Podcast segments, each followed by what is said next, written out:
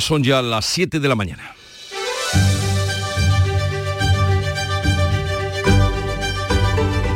En Canal Sur Radio, La mañana de Andalucía con Jesús Vigorra.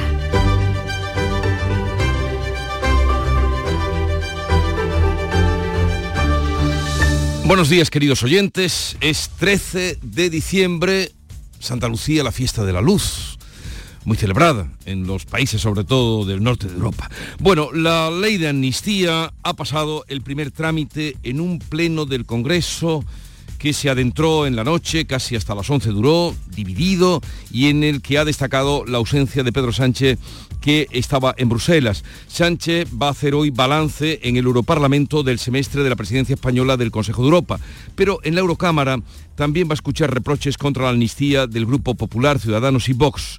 Anoche el Congreso aprobaba el trámite de urgencia de la ley con el apoyo del bloque de la investidura.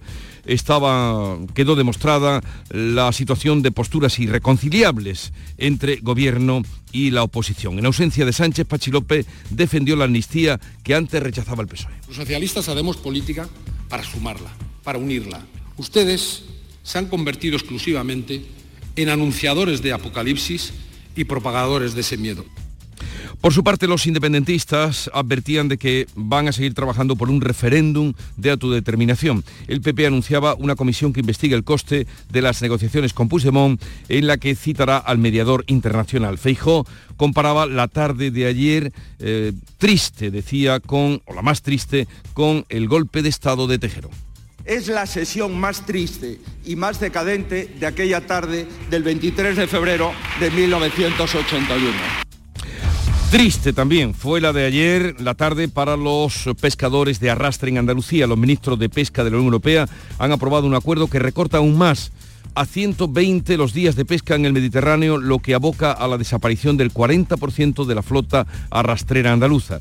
El Ministerio defiende el acuerdo por los logros que ha supuesto para la flota del Atlántico. Javier Garat, el presidente de Cepesca, insta al Ministerio a compensar el ajuste con dinero. Sea flexible a la hora de aplicar estos mecanismos de compensación en la Unión Europea, en la flota del Mediterráneo, que nos sentemos pronto para ver cómo se puede, cómo se puede aplicar y que hagamos entre todos el mayor esfuerzo posible para que el impacto en nuestra flota sea también el menor posible.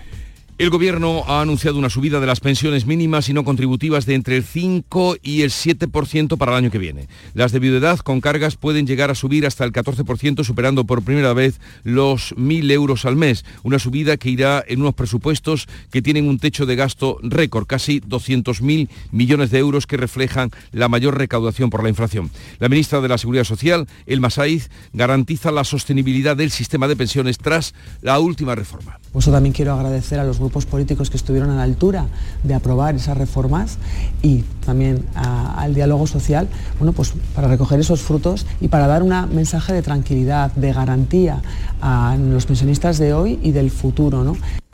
En la localidad granadina de Lanjarón ya está estabilizado el incendio forestal declarado la pasada noche y que daba unas imágenes sobrecogedoras. Tiene dos flancos, pero no reviste gravedad para la población. Y en Dubái, los delegados de la Cumbre del Clima han publicado esta madrugada un nuevo borrador que se limita a instar a los países a ir abandonando, ir abandonando los combustibles fósiles, pero no se compromete a eliminarlos ni reducirlos como era el objetivo a priori de esta cumbre. Apuesta por triplicar el recurso de las energías renovables y retirar las ayudas a las más contaminantes. Eso a pesar de que el cambio climático es una realidad que nadie puede negar, que se nota ya en la severa sequía que sufrimos y las temperaturas veraniegas que tenemos a tan solo 12 días de la Nochebuena. Ayer Málaga batió el récord histórico en la península este mes. 30 grados. 30 grados el 12 de diciembre. Y el día hoy se presenta nublado y con lluvias débiles más intensas en las sierras béticas y poco probables en la vertiente mediterránea. Las mínimas se van a dar al final del día y las máximas bajarán hoy entre los 14 de Granada mm, y Jaén y los 20 de Almería. Los vientos vienen del oeste, Granada y Almería tienen previstos avisos amarillos por olas entre las 10 y las 7 de la tarde. Pero vamos a conocer con detalle cómo será el día en cada una de las provincias andaluzas. Cádiz, salud, votaron. 16 grados de temperatura tenemos a esta hora y es la máxima prevista para hoy. Está lloviendo. Campo de Gibraltar, Ana Torregrosa. Aquí tenemos a esta hora 18, casi la máxima, que está en 19 y cielos con nubes. En Jerez, Pablo Cosano. También poca variante térmica, 15 grados, marca ahora el termómetro, 16 de máxima prevista y está lloviendo. Por Huelva, ¿cómo viene el día, Sonia Vela? Misma dinámica, cielos con nubes, puede llover alguna pues débilmente por la mañana, hay niebla, también alcanzaremos hoy los 18 grados y tenemos a esta hora 14. Atención a la niebla, en Córdoba Miguel Vallecillo. Está lloviendo con suavidad, 15 grados, hoy la máxima 17. Y por Sevilla, Antonio Catoni. Pues en Sevilla tenemos 15 grados, una humedad del 89%, alcanzaremos 18. ¿Cómo amanece Málaga, María Ibáñez? Con algunas nubes, 16 grados a esta hora, alcanzaremos los 20. Y en Jaén, hombre, el desaparecido Alfonso Miranda. ¿Qué Anda. tenemos? Pues mira, está lloviendo donde realmente tiene que llover. Llevamos ya 5 litros en el interior del Parque Natural de la Sierra de Cazorla sobre las villas, 15 grados a esta hora y mucha niebla.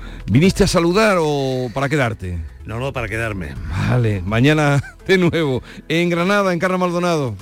Nubes este, este eh, miércoles, este miércoles eh, volvemos al invierno, mínimas de un grado bajo cero, máximas de 14, ahora 9. Y en Almería, María Jesús Recio. Se fue por fin la niebla, ahora va a llegar el viento, las nubes, algo de lluvia y bajarán las temperaturas 13 grados, máxima 21.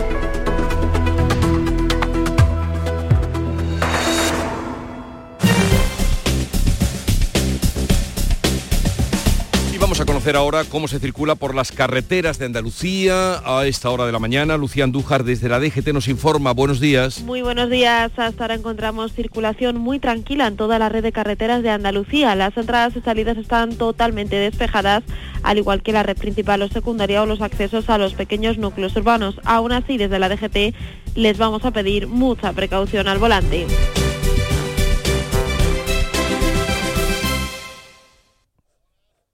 Son las 7, 7 minutos de la mañana. Hacer una videollamada con mis nietos. Vender a 100 países desde casa. Asegurar mi futuro profesional. O utilizar un dron para prevenir un incendio. Es posible cuando te formas en competencias digitales. Tu futuro se escribe con D de digital. Por eso impulsamos la formación en competencias digitales para toda la ciudadanía. Cada vez somos más los que formamos parte de la generación D. Decídete. Encuentra tu curso en generaciond.gov.es. Financiado por la Unión Europea. Next Generation. Plan de recuperación. Gobierno de España. Codo a codo. Así salimos a la calle. Vamos a por todas. Nos levantamos a tope. Mano a mano. Nos superamos una y otra vez. Nos reímos, nos emocionamos. Porque contigo nunca estamos solos. Después de 85 años trabajando por una sociedad mejor para todos, en Grupo Social 11 tenemos claro que la igualdad de oportunidades se hace desde el respeto, codo a codo. Grupo Social 11. En Canal Sur Radio, la mañana de Andalucía con Jesús Vigorra. Noticias. Vamos a contarles la actualidad de este día. Al filo de las 11, la ley de amnistía superó el primer trámite en un Congreso partido en dos, con posturas irreconciliables entre gobierno y, y, oposición, y con la ausencia de Pedro Sánchez, al que hoy le van a preguntar por lo mismo, por la amnistía, en el Europarlamento, donde comparece para hacer balance de la presidencia al frente del Consejo de Europa. Los independentistas, en ese pleno de anoche, advirtieron que siguen trabajando por un referéndum de autodeterminación y una negociación entre dos naciones, informa Manuel Pérez Alcázar. En ausencia de Pedro Sánchez, ha sido el portavoz Pachi López el que ha defendido la amnistía, una medida que antes rechazaba el PSOE y que ahora dice mejora la convivencia. Y hoy la situación en Cataluña es incomparablemente mejor a la que nos dejaron ustedes. Solo puede decir lo contrario, que estamos peor aquel que prefiere seguir viviendo en la confrontación permanente, aquel que piensa que cuanto peor estén las cosas, será mejor para él. Esquerra y Junts aseguran que la amnistía repara una injusticia y hablan de referéndum de autodeterminación y diálogo entre naciones. El PP anuncia una comisión que investiga el coste de las negociaciones con Puigdemont en la que va a citar al mediador internacional. Feijó ha comparado este pleno con el del golpe de Estado de Tejero. Y esta tarde, esta tarde, el Congreso de los Diputados se ha convertido en una cámara triste, en una cámara decadente es la sesión más triste y más decadente de aquella tarde del 23 de febrero de 1981. Pedro Sánchez no ha estado en el Congreso. Hoy hace balance en la Eurocámara de los seis meses de la presidencia española de turno del Consejo de la Unión Europea. PP, Ciudadanos y Vox le reprocharán la amnistía. Sánchez va a coincidir en el plenario comunitario con Puigdemont y Moncloa no descarta un saludo. Sería la primera foto de ambos tras el acuerdo de investidura. También el Pleno del Congreso de ayer aprobó la creación de tres comisiones de investigación planteadas por los independentistas, entre ellas la que se centra en una supuesta persecución judicial a los políticos del procés, lo que se ha venido llamando eh, el laufer. Marilo Rico. En la primera sesión de control al Gobierno en el Senado, el ministro de Presidencia y Justicia, Félix Bolaños, ha salido en defensa de los jueces y de su independencia frente a los reproches lanzados por Junts, que ha acusado a los togados de emprender una batalla política para intentar torpedear la ley de amnistía. No comparto en absoluto las críticas que hace usted a los jueces y al Poder Judicial. España es un Estado de Derecho, una democracia plena y los jueces actúan con independencia y con separación de poderes. Se lo tengo que decir con toda claridad. El Congreso celebra hoy la primera sesión de control al Gobierno de la legislatura con la ausencia de Pedro Sánchez. El presidente catalán presiona en la prensa internacional a Pedro Sánchez con la celebración del referéndum en Cataluña, pero Bildu le reprocha sus prisas. Es en un artículo de Financial Times donde Per Aragonés ha instado a Sánchez a demostrar que quiere resolver el conflicto, lo que a su juicio pasa por la celebración de un referéndum de autodeterminación, como se hizo en Escocia o en Quebec. Otro de los socios independentistas del gobierno, Bildu, ha criticado la sobreactuación de Aragonés. Su portavoz, Merche Purua, le recomienda moderación. Creo que este tema, el tema territorial, es un tema lo suficientemente serio como para que haya un debate sereno, tranquilo y, despacio. Creo que las prisas son malas consejeras en, en esta cuestión. Aragonés eleva la presión antes de la reunión que va a mantener el jueves de la semana que viene con Pedro Sánchez en Barcelona para sentar las bases de las otras dos reuniones que mantendrán por un lado PSOE y Esquerra y por otro los dos gobiernos en la mesa de diálogo. Pues Pedro Sánchez, que como indicábamos está en Bruselas, va a cerrar la presidencia de turno del Consejo de la Unión Europea sin cumplir su compromiso de que el catalán se utilice como lengua cooficial en las instituciones europeas. El PSOE ha renunciado a seguir adelante ante la falta de apoyo, ya que necesitaba la unanimidad de los 27. A partir del 1 de enero, con Bélgica, la presidencia, la promesa quedará diluida fuera de las prioridades en la agenda belga. Uno de los primeros pactos del PSOE con Junts, que permitió a Francina Armengol asumir la presidencia del Congreso, fue lograr que el catalán se convirtiera en lengua oficial de la Unión Europea y su uso estuviera permitido en el Parlamento Europeo. Vamos con otros asuntos más cercanos. Eh, fue un gran susto el que se llevaron ayer noche en Lanjarón. Ha quedado estabilizado el incendio forestal declarado la pasada noche en la localidad granadina de Lanjarón y al ser de noche las llamas impactaron mucho, eran sobrecogedoras las imágenes que llegaban. Tiene dos flancos y no reviste gravedad para la población. Situación del flanco derecho. Muchos tocanes ardiendo, pero el fuego está estabilizado. Así explicaba el, el Infoca la evolución de un incendio que está estabilizado. Las llamas se han acercado al núcleo urbano y el ayuntamiento pedía anoche a los vecinos de cortijos cercanos que abandonaran la zona del cortijo Mezquerina. Sobre el terreno hay dos grupos de bomberos forestales y de Motril y ocho equipos de especialistas y de apoyo. Los delegados de la Cumbre del Clima han publicado esta madrugada un nuevo borrador que cita por primera vez todos los combustibles fósiles, pero no se compromete a eliminarlos ni tampoco a reducirlos progresivamente. La presidencia de la COP ha redactado un segundo borrador en el que pide una transición para abandonar los combustibles fósiles y no incluye un compromiso para eliminar o reducir progresivamente los combustibles fósiles, como han estado muchos países. Tampoco proponen fechas concretas. Contiene 196 puntos.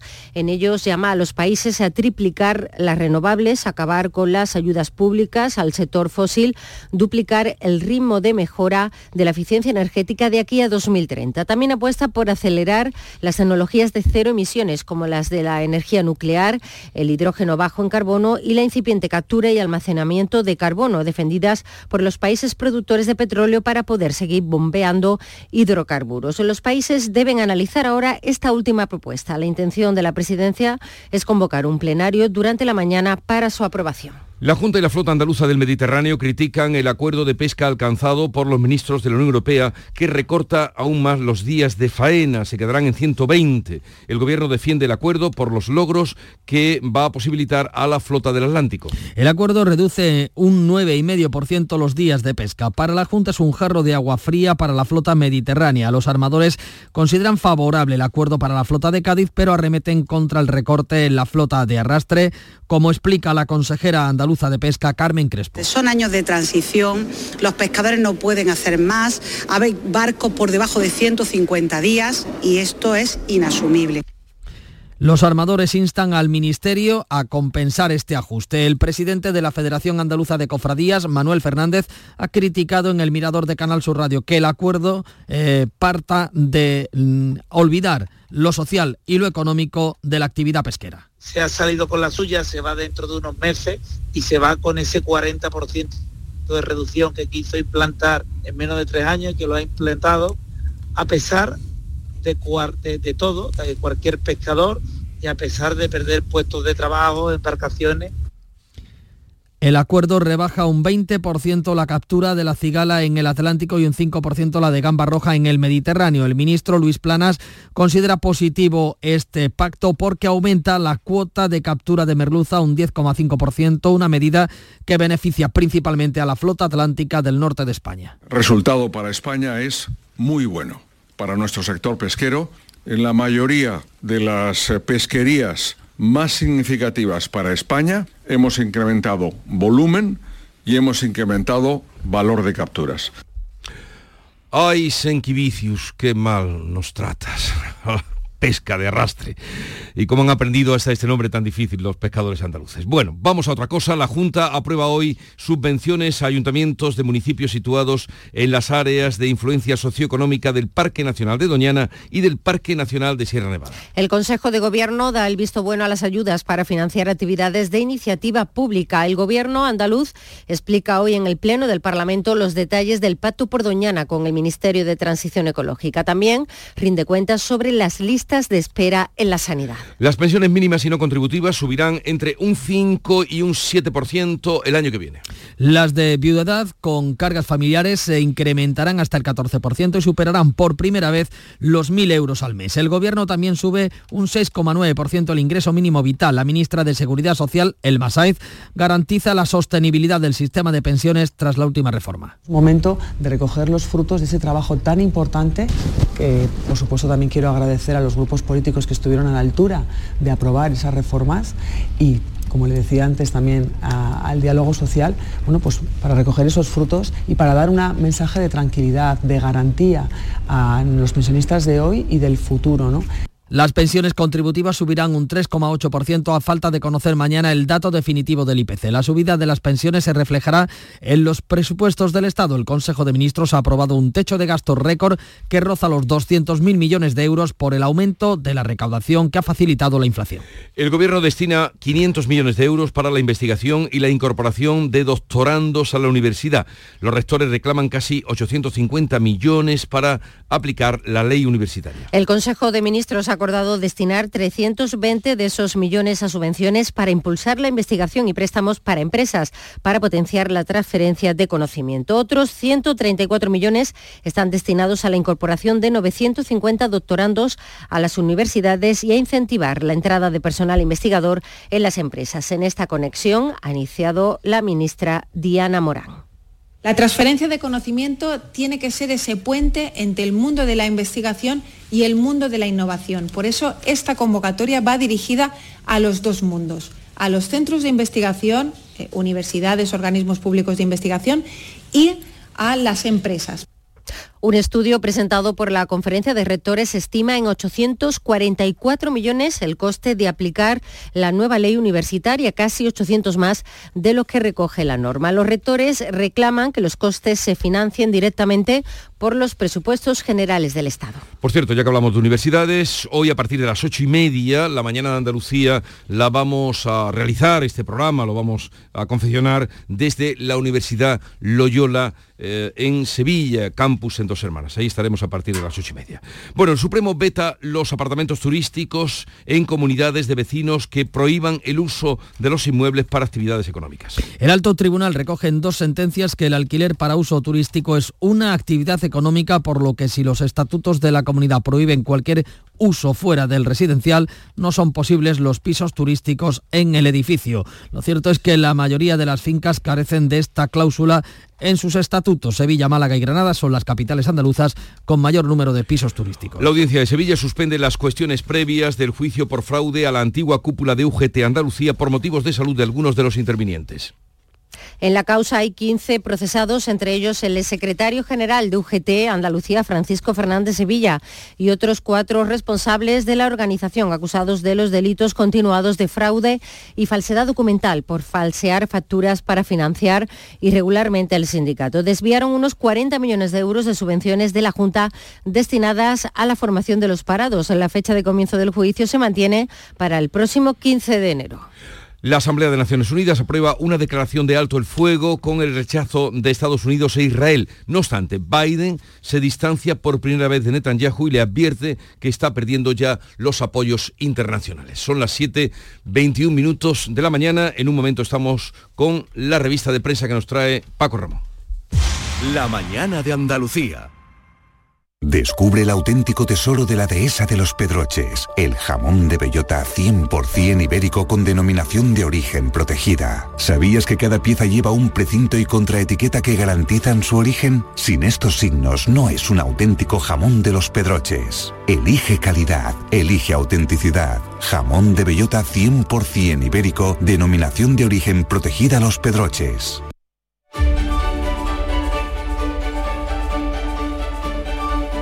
Eh, Paco, hola de nuevo. Muy buenas. Y la amnistía, la amnistía desde todos los puntos de vista acapara hoy las portadas de la prensa. ¿Cómo cuentan ese primer debate parlamentario de anoche? Pues prácticamente tierra, mar y aire. Es la ley de amnistía su debate, el primer, la primera sesión plenaria, lo que trae la prensa. El independentismo exige ya el referéndum en un pleno con Sánchez. Es lo que dice ABC en su portada, que dice que el PSOE equipara la amnistía al secesionismo con la del 77, con esa medida del año 77, porque sin ella, dicen los socialistas, no habría constitución.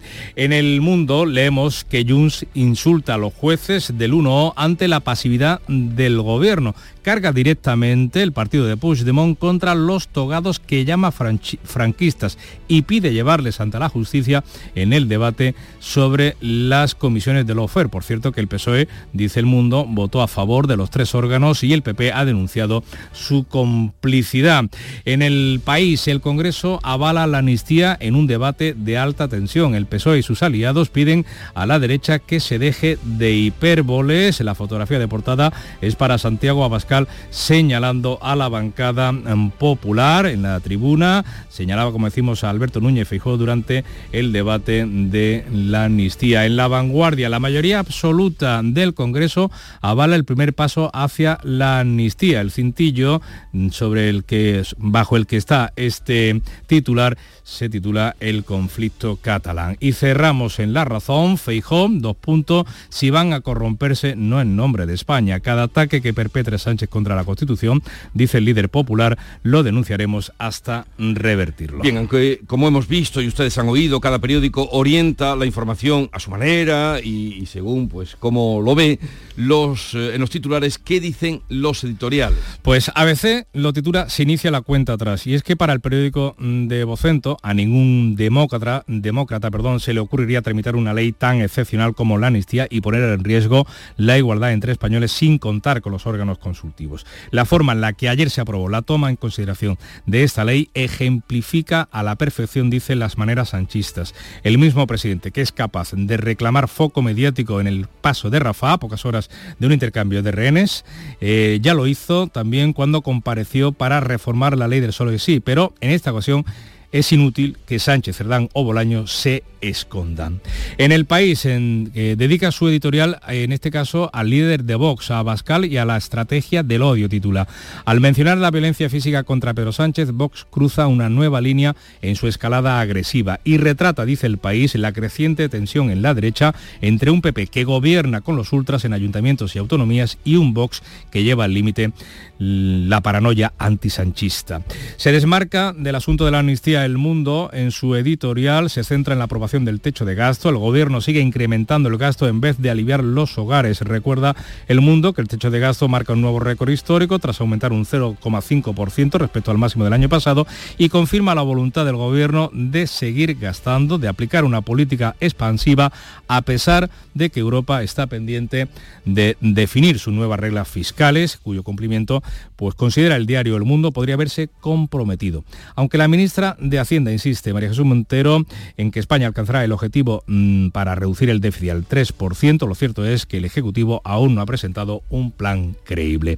Y también a la economía dedica su editorial el Grupo Yolí con el título Frente de Batalla. Hay elementos, eh, dice este grupo de prensa andaluz, que para pensar que el trato financiero de privilegio para Cataluña es algo más que un mero argumento en la lucha política. También ahonda la batalla el hecho de que el Ministerio de Hacienda vaya a utilizar las autonomías del PP para intentar que el Senado no bloquee sus cuentas. Y las viñetas supongo que también se hacen eco de la ley de amnistía, el debate de ayer. Pues mira, antes de conocerse el borrador 1, el borrador 2 y el que mm, finalmente se apruebe, lleva en su viñeta Puebla en el diario ABC a un hombre echándole una pelota a un perro delante de un banco en un parque que dice, debería tratarse en la próxima cumbre del clima paréntesis, el uso excesivo de cortinas de humo.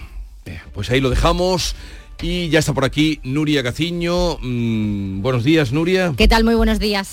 Todo el deporte de Andalucía, de toda Andalucía, lo tienes en El Pelotazo.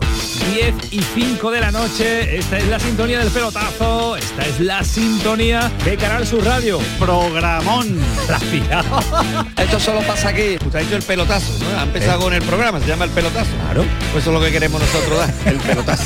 El Pelotazo de Canal Sur Radio con Antonio Caamaño. De lunes a jueves desde las 10 de la noche. Contigo somos más Canal Sur Radio. Contigo somos más Andalucía.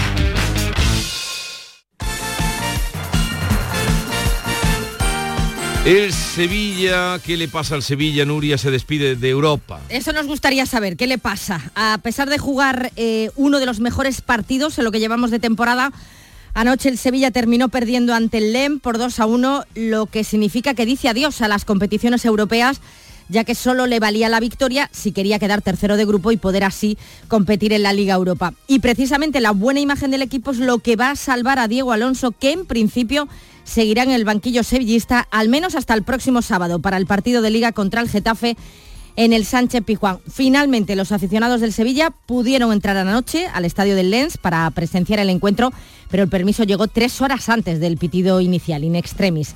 Los que ya tenían el billete asegurado para los octavos de final de la Champions eran el Real Madrid y la Real Sociedad. Los madridistas ya sin nada en juego, puesto que ya habían logrado incluso el ser primeros de grupo la jornada anterior, han terminado esta fase con pleno de victorias al imponerse anoche al Unión Berlín por 2 a 3.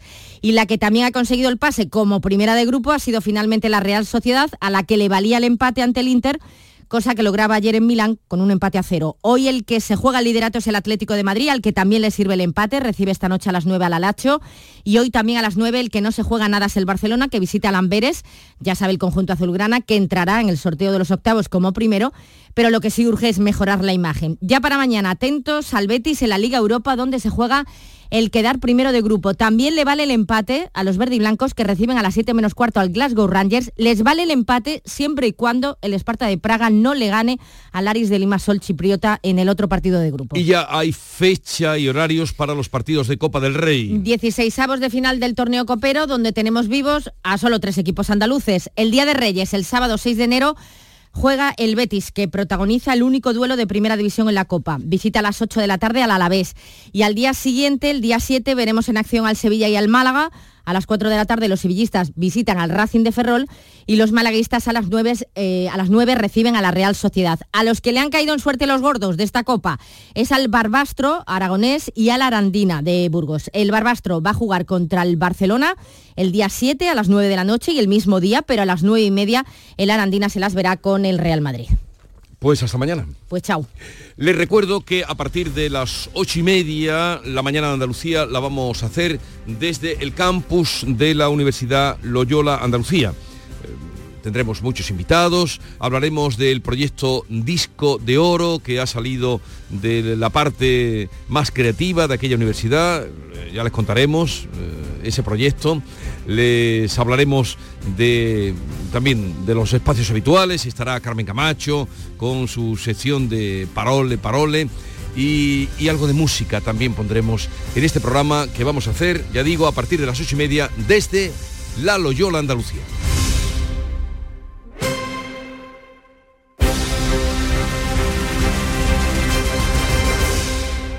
Canal Sur, la radio de Andalucía.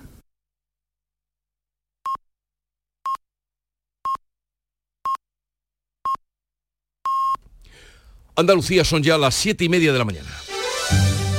En Canal Sur Radio, la mañana de Andalucía con Jesús Vigorra.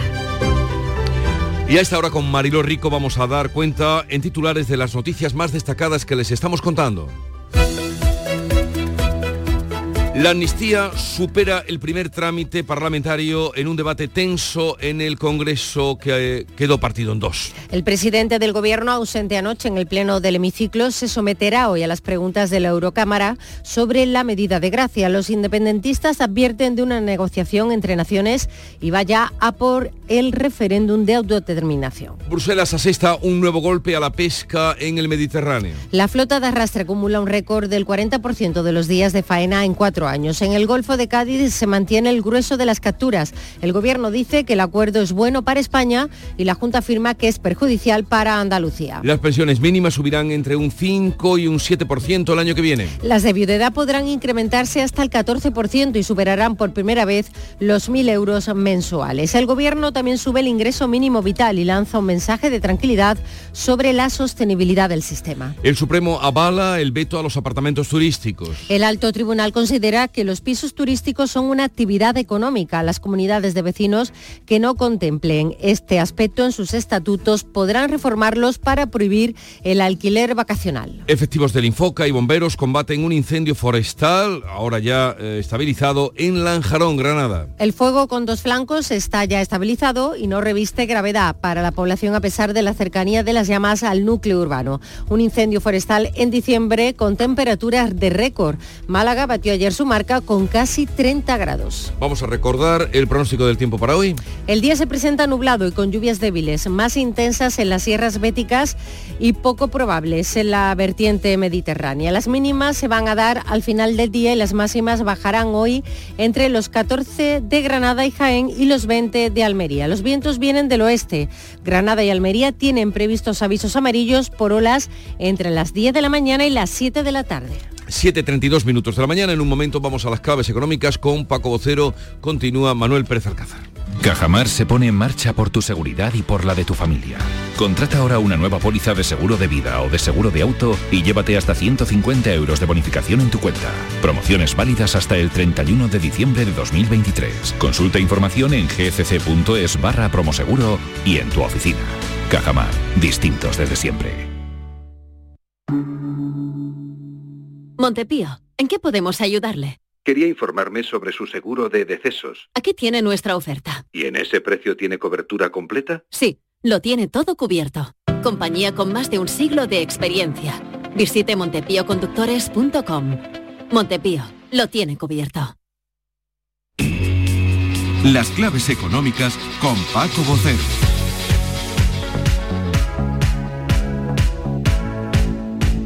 7.33 minutos de la mañana. Paco Vocero, buenos días. Buenos días, Manu. ¿Qué tal? ¿Cómo estamos? Pues mira, a mitad de semana, estamos a miércoles. Vamos a ver qué actualidad y qué claves económicas nos traes hoy. Pues mira, mm, vamos a, hoy a mm, empezar por medios digitales con informaciones interesantes, especializadas, por supuesto. Y en el confidencial nos abren con un reportaje sobre la recaudación que se pierde, en este caso en un estudio editado por Hacienda Pública, el pozo negro de Hacienda, un 26% de la recaudación del IRPF se pierde por, por, fraude, según un estudio, como te digo, publicado por el propio Ministerio y que provoca que uno de cada cuatro euros que podría recaudar el fisco por IRPF se pierda.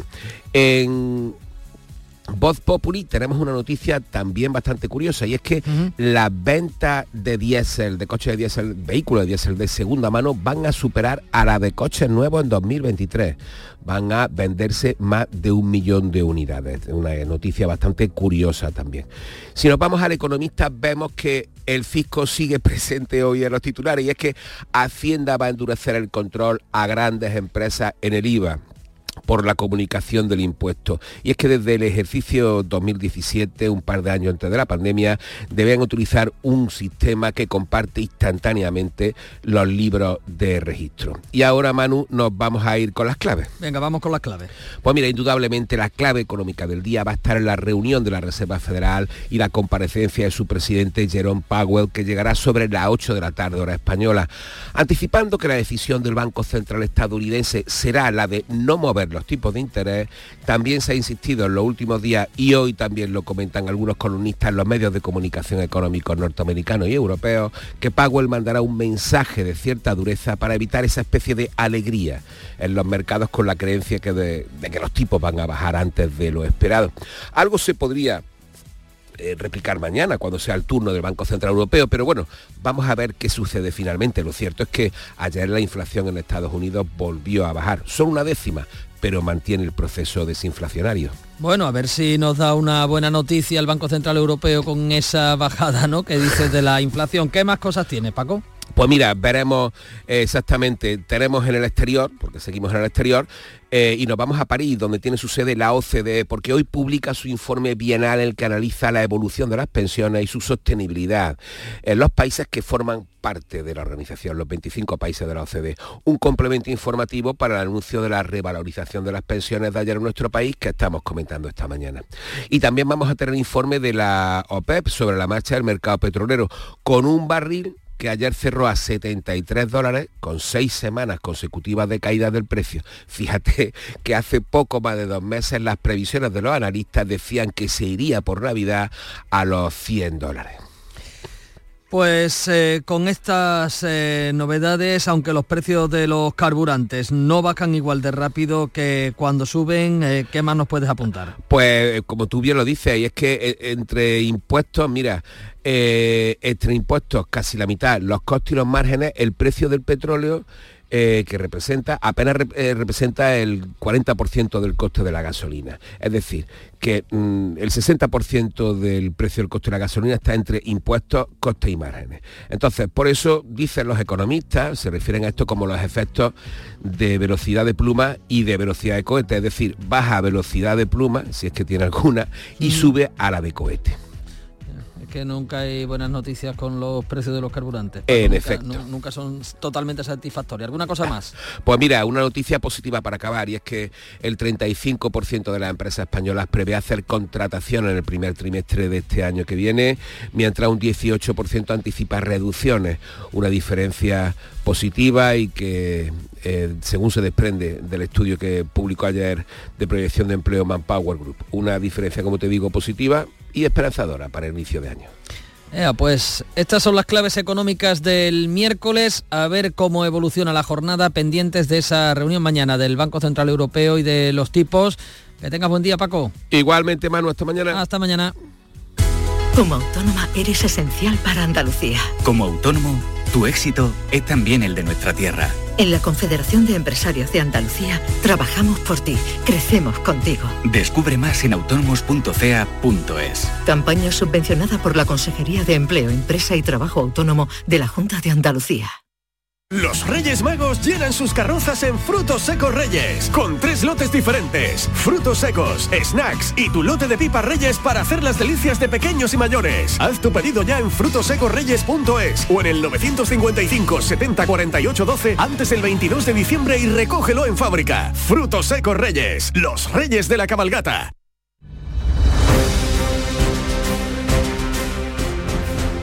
A las 7.38 minutos de la mañana es el momento de abrir conexión con nuestras delegaciones para darles cuenta de otras noticias que se hayan podido producir en las últimas horas. Abrimos en, Granada donde eh, hoy eh, se ha conocido un accidente mortal que se ha registrado esta pasada noche. Ha sido una furgoneta que ha sucedido en Carna Maldonado. Buenos días. Ha sido un accidente, buenos días, que ha ocurrido en la 92G, que es el ramal que une la capital con Santa Fe. El siniestro ha tenido lugar cuando la furgoneta ha colisionado contra un camión frigorífico. Los servicios de emergencia desplazados hasta el lugar del accidente únicamente no han podido hacer nada por la víctima. Cuando llegaron ya había fallecido. Ahora tratan de aclarar las causas que han provocado el accidente. Y en Cádiz, dos viviendas que incumplían la normativa han desaparecido en las últimas horas del mapa urbanístico en la playa del Palmar, en Vejer. Salud, Botaro. Y sin intervención, porque los propietarios desmontaron antes las casas prefabricadas que incumplían la normativa urbanística y sobre las que pesaba una sentencia judicial en firme. No son las únicas. En los cuatro kilómetros de costa del Palmar proliferan las viviendas al margen de la disciplina. Los vecinos esperan que el nuevo equipo de gobierno ponga orden a esta situación que se alarga en el tiempo con la puesta en marcha de planes especiales por los que llevan luchando desde 2018 para acabar con este desorden urbanístico en una zona que en verano triplica su población. Eso en Cádiz. En Huelva, la planta de Fertiberia en Palos de la Frontera ha registrado este martes un incidente debido a una fuga de urea. No obstante, la compañía ha negado relación de este suceso con el fuerte olor que inundaba Huelva al mismo tiempo. Sonia Vela. ¿Qué tal, Manuel? Buenos días. El escape de este compuesto químico de la urea ocurrido en las instalaciones de Fertiberia en Huelva, según la empresa, ha sido de pequeñas dimensiones, lo han podido controlar con medios propios y no ha generado daños ni en las personas ni en el entorno. Fertiberia notificaba a la Junta de Andalucía, no obstante, el incidente que confirmaba que todos los valores que se registraban estaban dentro del rango permitido. Justo al mismo tiempo que se producía el suceso en Fertiberia, un fuerte olor inundaba la capital y los municipios de alrededor y el 112 registraba unas 50 llamadas de personas preocupadas por lo que pudiera estar ocurriendo. Pero la compañía se ha desvinculado totalmente de que este suceso pueda tener relación con la fuga en su planta del polo químico. Y en el campo de Gibraltar, este miércoles estamos muy pendientes de la cumbre que se va a celebrar en Londres entre Reino Unido y la Unión Europea para tratar de ir cerrando el acuerdo sobre la relación de la roca de Gibraltar con eh, España y con el campo de Gibraltar. Hay flecos importantes pendientes, ¿es así? Ana Torregrosa, buenos días. Buenos días, Manolo. Pues sí, el principal, concretamente el uso conjunto del aeropuerto de Gibraltar, que España considera irrenunciable, pero con el que no están de acuerdo desde Londres. Desde el grupo transfronterizo que agrupa a empresarios y asociaciones de ambos lados de la verja, consideran que el peor de los escenarios sería que no se llegara a ningún acuerdo. Por eso abogan por un consenso, aunque sea de mínimos. Ángel Serrano, su portavoz. Si no hay un acuerdo de máximo, máximo, máximo, por lo menos que haya uno de mínimo, que debe de no perjudicar a los ciudadanos en el futuro, pues oye, pues mucho mejor, ¿no? La que se retoma hoy en Londres es ya la decimocuarta ronda de negociaciones. En Málaga, la Universidad malagueña tiene un nuevo rector. Se trata del catedrático de Química y Física Juan Teodomiro López Navarrete. María Ibáñez. Así es, López Navarrete se impuso ayer en la segunda vuelta de las elecciones a lograr el 53,9% de los votos ponderados al otro candidato, el catedrático de Lenguajes y Sistemas Informáticos, Ernesto Pimentel Sánchez. López Navarrete tiene 64 años, natural de Badajoz y desde hacía ocho años era vicerrector de investigación. Le toma el relevo al anterior rector, a José Ángel Narváez, que ha estado nueve años como rector de la UMA. En Sevilla hay lío entre la Diputación Provincial y la Junta de Andalucía sobre la presencia de la provincia en el pabellón de Fitur, de la Feria Internacional de Turismo de Madrid. Y es que el presidente de la Diputación ha pedido al consejero que se disculpe por afirmar que el año que viene en Fitur habrá más espacio para trabajar, no para irse de fiesta. Antonio Catoni, ¿cómo sí, ha sido? eh, bueno, pues exactamente Arturo Bernal decía esto. Quizá lo que la única diferencia fundamental que tenemos en relación con otras propuestas anteriores es que a Fitur a partir de ahora y como nunca se va a ir a trabajar y no se va a ir a, a hacer fiesta. Y para el presidente de la Diputación, Javier Fernández, estas palabras, eh, estas palabras son ofensivas y dice eh, que tiene que pedir disculpas. Yo no sé el consejero a qué va a esas ferias internacionales donde se supone que va promocionando Andalucía. Nosotros en Sevilla, nuestros alcaldes y las alcaldesas, de la mano de la Diputación, de la mano de ProDetour, van a Fitur a enseñar lo mejor que tienen. Pues esa es la polémica. Y en Almería, ¿para, ¿para, qué hemos llegado? ¿A dónde hemos llegado? Han robado los pascueros, las flores de Pascua que decoran la ciudad. Cuéntanos, María Jesús Recio. Sí, la Navidad para muchos es alegría, decoración, flores de Pascua y para otros es momento de robarlas. Está ocurriendo en pueblos como Sorbas, Cuevas de la Almanzora, con destrozos incluso del mobiliario urbano. Los ayuntamientos han mostrado su indignación por el destrozo de jardineras y la desaparición de estos pascueros. Han publicado mensajes y fotografías con los daños para pedir a la ciudadanía, por ejemplo, en Sorbas, civismo. Por cierto, los pascueros celebraban ayer su Día Internacional y Almería es la mayor productora de España. La campaña va bien, se han vendido ya más de 3 millones. Y una buena noticia, en unos segundos en Córdoba 115 taxis van a hacer que los eh, ancianos de los geriátricos cordobeses pasen eh, por la ciudad para conocer el alumbrado, poder disfrutar del alumbrado de la capital cordobesa en una iniciativa denominada Paseo de la Ilusión. Llegan las 8 menos cuarto de la mañana, es el momento de la información más cercana, la de su ciudad y su provincia.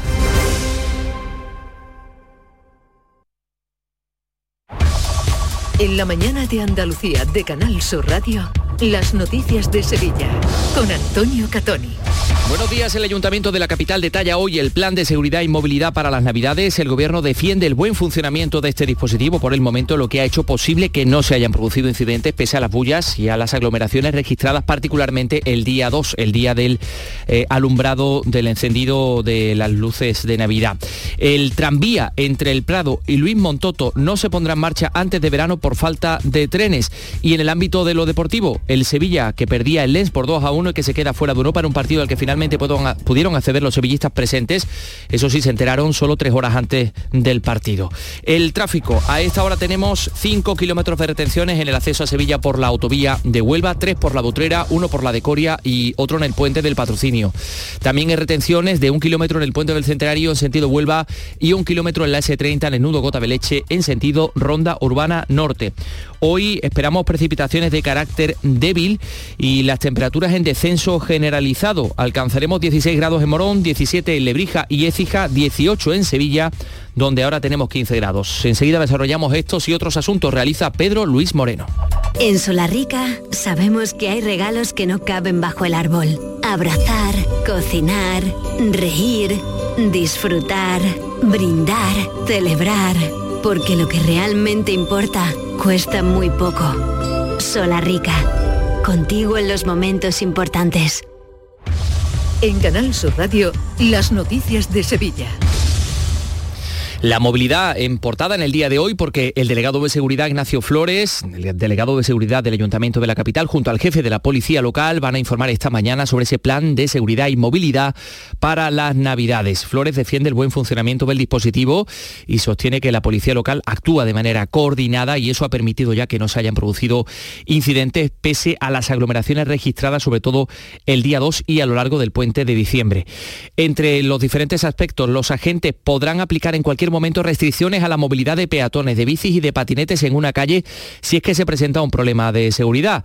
Lo normal es regular estas limitaciones como se hace hasta el 8 de enero en los carriles bici de la Avenida de la Constitución y en San Jacinto. En este último, en esta calle de Triana, está cerrado ya las 24 horas del día para las bicis y para los vehículos de movilidad personal. Pero la decisión puede llegar en cualquier momento, decía María Guerrero, la portavoz de la policía local. Eso siempre por seguridad se realiza. Cuando hay aglomeración de personas por cualquier motivo, por seguridad se, se, restringe la vía, tanto a peatones como en la circulación en los vehículos, con, la, con el personal a pie se restringe el paso de los peatones con, vamos, con nosotros, con nuestro cuerpo. Y directamente pues se prohíbe el paso por seguridad. Desde la Asociación a Contramano, Ricardo Marqués ha criticado el cierre total de San Jacinto para los ciclistas y para los eh, patinetes porque es una calle que usan estudiantes y trabajadores a primera hora de la mañana. Respetar también a los sevillanos que usan la bici, porque la bici es un instrumento para ir al trabajo y para ir a estudiar. Si tú, eh, si tú te colocas en una carril bici y a las 8 de la mañana, a los 9 de la mañana, esa es una punta en los carriles bici. Es la situación que eh, está en la calle San Jacinto. Recordamos que la multa por incumplir la norma que regula los patinetes puede ir de los 50 a los 200 euros. También en el ámbito de la movilidad, el Ayuntamiento de Sevilla valora posponer la puesta en servicio de la ampliación del tranvía desde el Prado hasta Luis Montoto hasta verano o incluso después. Así lo ha reconocido el delegado de movilidad José Lugo, que dice que la eh, razón es porque no disponen de más trenes no podemos escuchar esa em, eh, información. También en el ámbito de la movilidad les eh, contamos que en relación al tráfico en el interior de la ciudad, desde ahora hay que prestar atención a una nueva señalización horizontal, líneas rojas de 30 centímetros de ancho que están pintadas sobre la calzada. Van a delimitar de forma visible los carriles destinados al transporte público y sustituyen a los plásticos azules de separación. 7 y 49. ¡Ho, ho, ho! Llegó la Navidad y en el Centro Comercial Los Alcores lo celebramos con nuestro calendario de Adviento. Participa en nuestras redes sociales del 3 al 24 de diciembre. Hay un sorteo cada día. Consulta todos los festivos de apertura y eventos de Navidad en ccalcores.com. Además, te envolvemos tus regalos gratis. A92, salida 7, Alcalá de Guadaira, Sevilla. Centro Comercial Los Alcores. Mucho donde disfrutar. Las noticias de Sevilla. Canal Sur Radio. El aeropuerto de Sevilla tiene un año de récord. En los 11 primeros meses de este año el número de viajeros ha crecido más de un 19% con cerca de 7 millones y medio de usuarios. Por otra parte, les contamos que la Junta de Andalucía defiende que la adjudicación al aeropuerto de Faro, en el Algarve, de un vuelo directo a Nueva York, no supone que Sevilla pierda opciones para su conexión aérea con Estados Unidos. Así lo afirmaba el consejero de Turismo Arturo Bernal no hace que perdamos ninguna opción. Creo que incluso hace que se enfoque mucho más en la península ibérica y en este caso en el sur de Europa ese interés por, estas compañías norteamericanas que le aseguro que van a tener eh, conexiones eh, futuras con Andalucía. Volarán hoy de vuelta los sevillistas desde Lens a Sevilla, que finalmente pudieron acceder al estadio por, eh, para animar a su equipo en el partido en el que el Sevilla se despidió de, de, Europa. Antonio Camaño, ¿qué tal? Buenos días. Hola, ¿qué tal? Muy buenos días. El Sevilla puso el punto y final a su participación en la Liga de Campeones ante el Lens con una derrota cruel en Francia 2-1 que hace que el conjunto de Diego Alonso se quede fuera incluso de la Europa League después de dar la mejor sensación de la etapa del técnico uruguayo. Hay que centrarse en la liga y ver qué pasa con el futuro de el entrenador. Y el Betis disputa mañana su último partido de la fase de grupos de la Europa League ante el Rangers en el Estadio Benito Villamarín, en un encuentro donde el conjunto verde y blanco se juega el pase a la siguiente ronda con opciones de ser primero de grupo o incluso caer a la conference. Las noticias que más te interesan las tienes en Canal Sur Mediodía Sevilla. Y este jueves te llegan desde Coria del Río, hasta donde nos trasladamos para hablar de las obras de eficiencia energética ejecutadas por los fondos FEDE. Canal Sur Mediodía Sevilla. Este jueves a las 12 en directo desde el Ayuntamiento de Coria del Río. Con la colaboración del Ayuntamiento de Coria del Río. Porque Sevilla es la ciudad para partir, la ciudad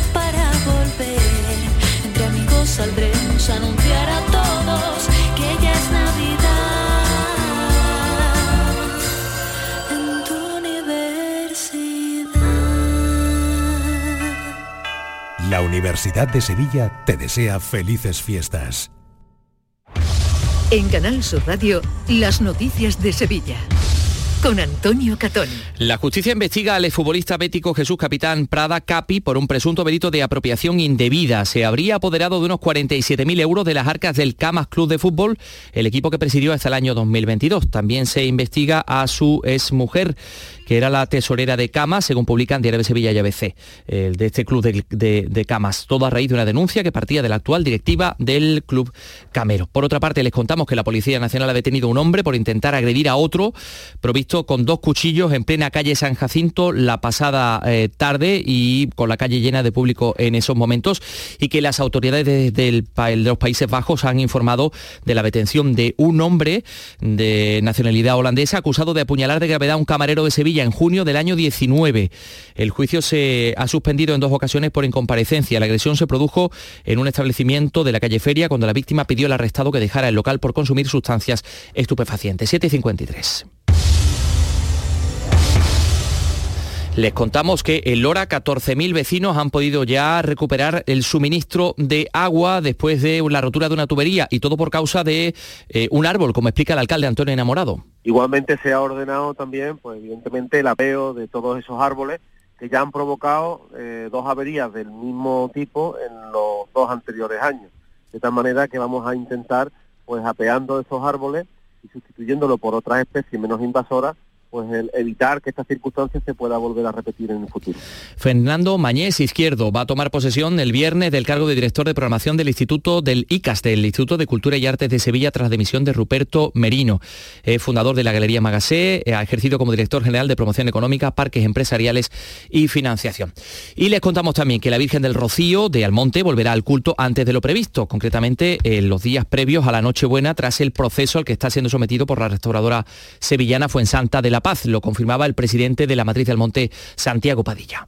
Si Dios quiere antes de Navidad, pero no tenemos todavía la fecha cerrada. ¿eh? Los trabajos van bien, se está desarrollando según se había previsto y, como digo, si no hay ningún impedimento, la idea es que esté antes de la Nochebuena un anuncio que realizaba en la sede del Instituto Andaluz de Patrimonio Histórico donde se presentaba el conjunto textil donado a la Virgen por los duques de Montpensier después de su restauración. Les contamos que el Teatro Central dedica esta semana su programación a la coreógrafa y creadora malagueña Luz Arcas con tres espectáculos que tienen como nexo común el folclore y la pasaba tarde pregón de la cabalgata de Reyes a cargo de Isabel Fallos.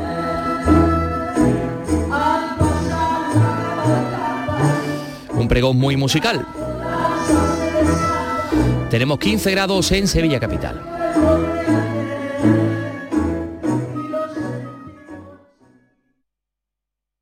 Escuchas La mañana de Andalucía con Jesús Vigorra, Canal Sur Radio.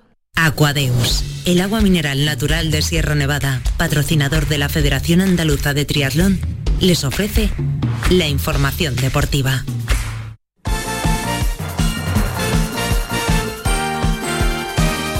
8 menos 5 de la mañana es el tiempo de conocer la última hora del deporte. Nuria Gaciño, buenos días. ¿Qué tal? Muy buenos días. Se terminó Europa para el Sevilla y eso que anoche ante el Len hizo uno de sus mejores partidos en lo que llevamos de temporada. Consciente de que solo le valía la victoria para poder quedar tercero de grupo y de este modo poder jugar la Liga Europa, el Sevilla lo intentó, sobre todo en la primera parte donde presionó y fue mejor que el equipo francés. Pero sucedió lo de siempre, penalti en contra penalti más que dudoso, que por mucho que nos lo repitan seguimos sin tenerlo claro. Se adelantaba el Len en el 62 de penalti y 16 eh, minutos más tarde llegaba otro penalti, esta vez a favor. Sergio Ramos lo fallaba, pero se tuvo que repetir y esta vez eh, no lo falló. Ya en el último tramo del partido había que ir a por todas para conseguir el gol de la victoria y a la contra el Len marcaba el fatídico 2 a 1. No mereció perder anoche el Sevilla, que gracias precisamente a eso a la buena imagen que dio, de momento aguanta con Diego Alonso en el banquillo. Mira, yo lo que he sentido hasta el momento es respaldo permanente y absoluto de, Víctor Horta, de Pepe Castro, de, José María. He sentido un respaldo tremendo, siempre de todo el club, ¿eh? en apoyo permanente y lo sigo sintiendo. Y vuelvo a repetir, el apoyo de los futbolistas fuera y dentro del campo, que es lo más importante. Y es cierto que cuenta con el respaldo de sus jugadores. Gudel ni se lo cuestiona y Sergio Ramos por su parte valora el estilo que Diego Alonso quiere imponer. Yo siempre he dicho ¿no? que vamos eh, a muerte con el entrenador que, tengamos y en este caso sí soy ¿no? Eh, fan de ese tipo de, entrenadores que quieren siempre la pelota, que quieren jugar, que tienen un criterio muy bien definido y creo que Diego Alonso lo es. ¿no? No, yo, yo claro que no, todo el equipo está con el míster, eh, plena confianza y, y, se ven en los partidos. Al menos aguantará Diego Alonso hasta el próximo sábado para el partido de liga contra el Getafe en el Sánchez Pijuán, donde vamos a ver cómo recibe la afición al equipo después de este varapalo en Europa.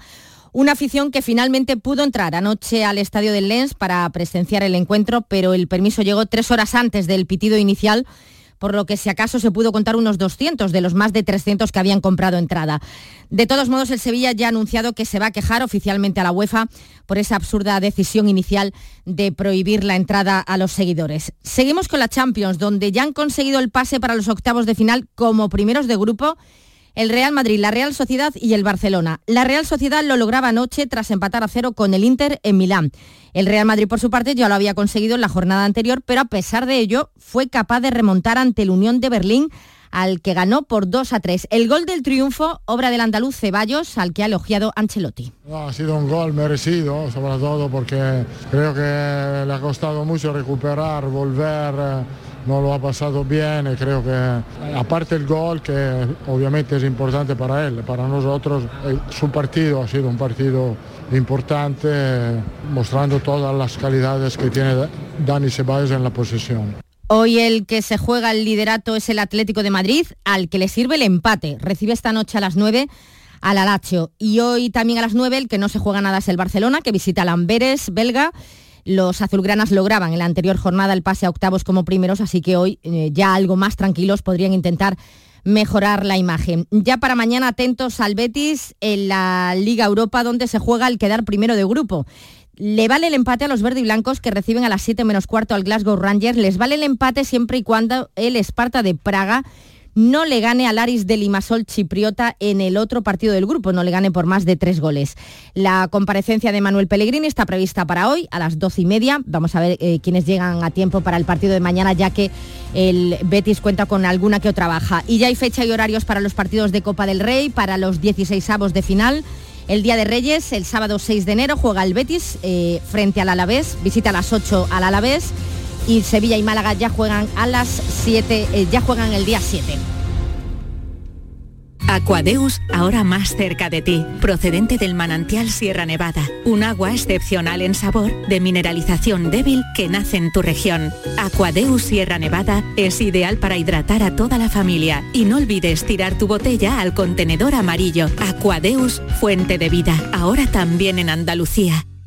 Canal Sur Radio, la radio de Andalucía.